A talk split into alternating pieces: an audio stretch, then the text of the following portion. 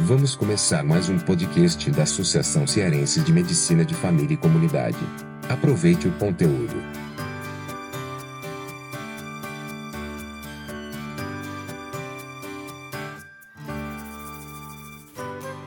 Olá pessoal, aqui é Alan Denizar, diretor de pós-graduação da Associação Cearense de Medicina de Família e Comunidade. Mais uma vez com vocês, mais um episódio do podcast agora na série Palavras de Cuidado das palavras de cuidado que vamos abordar hoje, eu queria falar sobre paradigma. Esse nomezinho é difícil. Quando eu estava no, no começo da faculdade me falaram a respeito de paradigma, eu fiquei meio flutuando no que é que significava isso daí. E, mas ele é um nome muito importante na história da ciência, muito importante, não só na história da ciência, mas que nós tenhamos consciência do que acontece no cotidiano da nossa prática clínica. Para a gente falar de paradigma, é muito importante a gente se lembrar do livro A Estrutura das Revoluções Científicas de Thomas Kuhn. Esse cara era um físico, grande estudioso de física, se encantava por todos esses instrumentos da física, que é a mãe de boa parte das ciências né, atuais. Só que um dia ele entrou dentro de uma cadeira da, de História das Ciências e o professor abriu a mente dele e ele passou a se encantar por tudo aquilo dali. Porque o que foi que ele percebeu?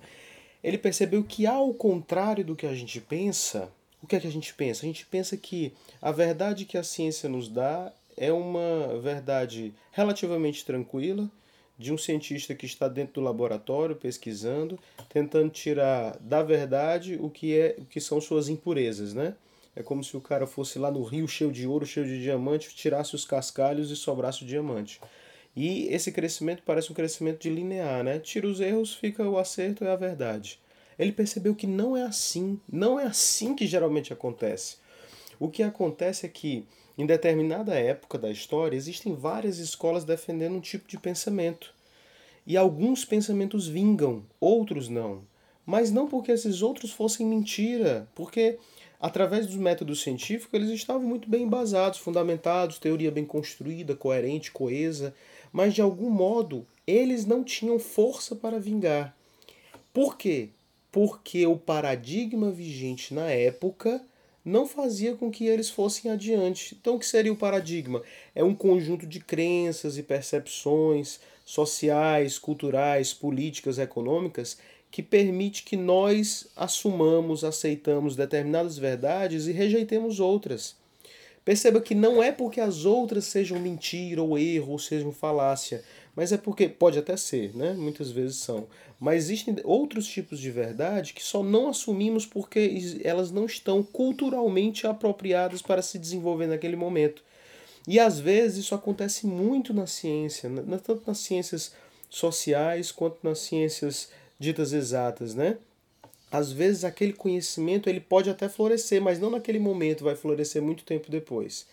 Então essa é a noção de paradigma que tem. Aí você me pergunta, Alan, e para que, que eu preciso saber esse negócio de paradigma? Isso é muito importante na nossa prática clínica. Pode, pode perceber que constantemente você pega pacientes que têm queixas estranhas, muitas queixas estranhas e, e, que a gente tem vontade de dizer, ah não, é um pitch, ah, é um paciente problemático. E quando a gente rotula o paciente desse jeito, a gente está desconsiderando qual o problema dele. Algumas lombalgias que a gente não consegue tratar, algumas dores de ombro que a gente não consegue tratar, depressões que são refratárias às medicações, né? E mesmo alguns sintomas, ah doutor, sinto um, uma dor aqui que corre para lá e corre para cá e depois faz uma volta e puf, aí me mata. Então, a gente tem que perceber que talvez esse paciente ele não esteja falando asneira. Talvez não, muito provavelmente. Quando a gente assume essa questão de que nós participamos de paradigmas diferentes, nós podemos perceber que às vezes os pacientes nos dão problemas que não são resolvidos dentro do, da ciência na qual nossa consciência foi construída. Talvez seja resolvido por outra ciência. E é aí que vem, por exemplo, a Política Nacional de Práticas Integrativas e Complementares a tontura é abordada diferente pela nossa medicina ocidental, pela medicina homeopática, pela acupuntura. É importante que nós tenhamos consciência da nossa insuficiência. É importante que nós tenhamos consciência do quanto a nossa mente ainda é limitada. E eu estou mostrando para vocês que é limitada hoje por causa de um paradigma. Então, não é necessariamente porque você não estudou, mas é porque ainda a medicina que conhecemos pode não ter acesso àquele conhecimento. E o que fazer? Segmento do paciente é muito importante. Longitudinalidade, estar perto, estar atento ao que ele está dizendo, estudar para ver se realmente não é alguma coisa que nos escapou da nossa medicina, não se afobar para resolver aquilo de imediato, a não ser que seja uma, uma queixa de emergência, e para isso você tem muitos cadernos de atenção básica sobre acolhimento e vários livros de emergência para nós, médicos de família, estudarmos. Ter consciência da própria insuficiência e, portanto, de que precisamos de outras pessoas com outras visões de mundo para cuidar daquela dor. Para cuidar daquela dor. Percebe? Então, paradigma. Tome cuidado a respeito das limitações que você tem a respeito do paradigma. A medicina de família lançou outros paradigmas quando lançou a gente no olhar da comunidade, no olhar da família e não só no indivíduo isolado. E eu estou mostrando para vocês que o paradigma de cuidado é outro para além do paradigma de cura. Falamos isso da vez passada, falamos disso de agora.